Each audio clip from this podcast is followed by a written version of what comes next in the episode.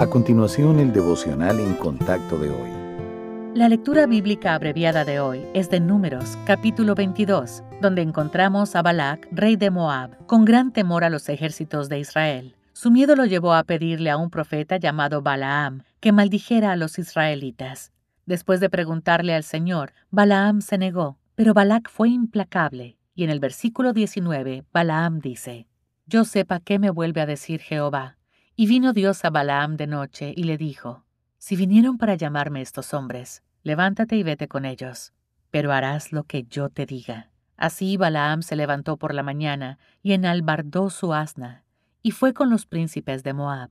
Y la ira de Dios se encendió porque él iba, y el ángel de Jehová se puso en el camino por adversario suyo. Iba pues él montado sobre su asna, y con él dos criados suyos. Y el asna vio al ángel de Jehová que estaba en el camino con su espada desnuda en su mano, y se apartó el asna del camino, e iba por el campo. Entonces azotó Balaam al asna para hacerla volver al camino, pero el ángel de Jehová se puso en una senda de viñas que tenía pared a un lado y pared al otro. Y viendo el asna al ángel de Jehová, se pegó a la pared y apretó contra la pared el pie de Balaam, y él volvió a azotarla. Y el ángel de Jehová pasó más allá y se puso en una angostura donde no había camino para apartarse, ni a derecha ni a izquierda. Y viendo el asna el ángel de Jehová, se echó debajo de Balaam, y Balaam se enojó y azotó al asna con un palo. Entonces Jehová abrió la boca al asna, la cual dijo a Balaam, ¿Qué te he hecho que me has azotado estas tres veces?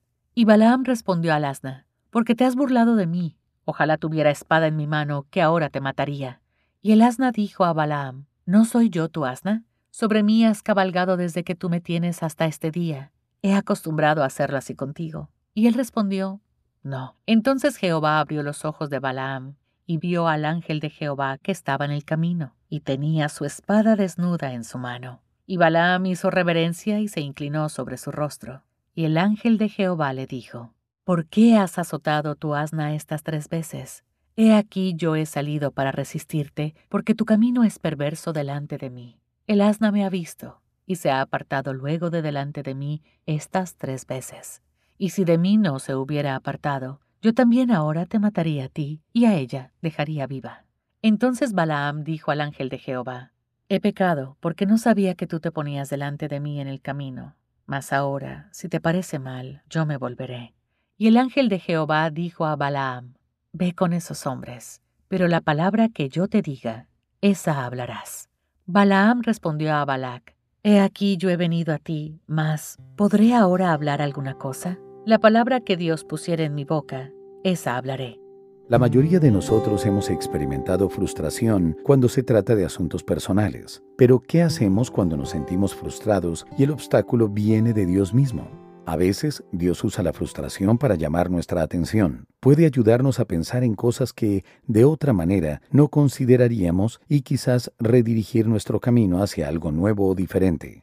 Así que, cuando usted esté acosado por sentimientos de ansiedad, no se apresure a sepultarlos o escapar de ellos. Por el contrario, considere los señales internas, como si su conciencia le dijera, es hora de que mires tu corazón, de que escuches y de que proceses tus sentimientos. Tenga la seguridad de que si estos sentimientos provienen de Dios, no desaparecerán y cuando se repitan, tenemos que prestarles toda nuestra atención. Comenzaremos a ver que Él nos ama lo suficiente como para enviarnos algo muy específico con el propósito de llevarnos por un nuevo camino junto a Él. Es un honor tener a nuestro Creador soberano ocupado en nuestra vida personal, tan ocupado, de hecho, que puede hacer que nos sintamos frustrados para mostrarnos un camino mejor. Al fin y al cabo, todo se debe a su gran amor y su compromiso de conformarnos a la imagen de su Hijo.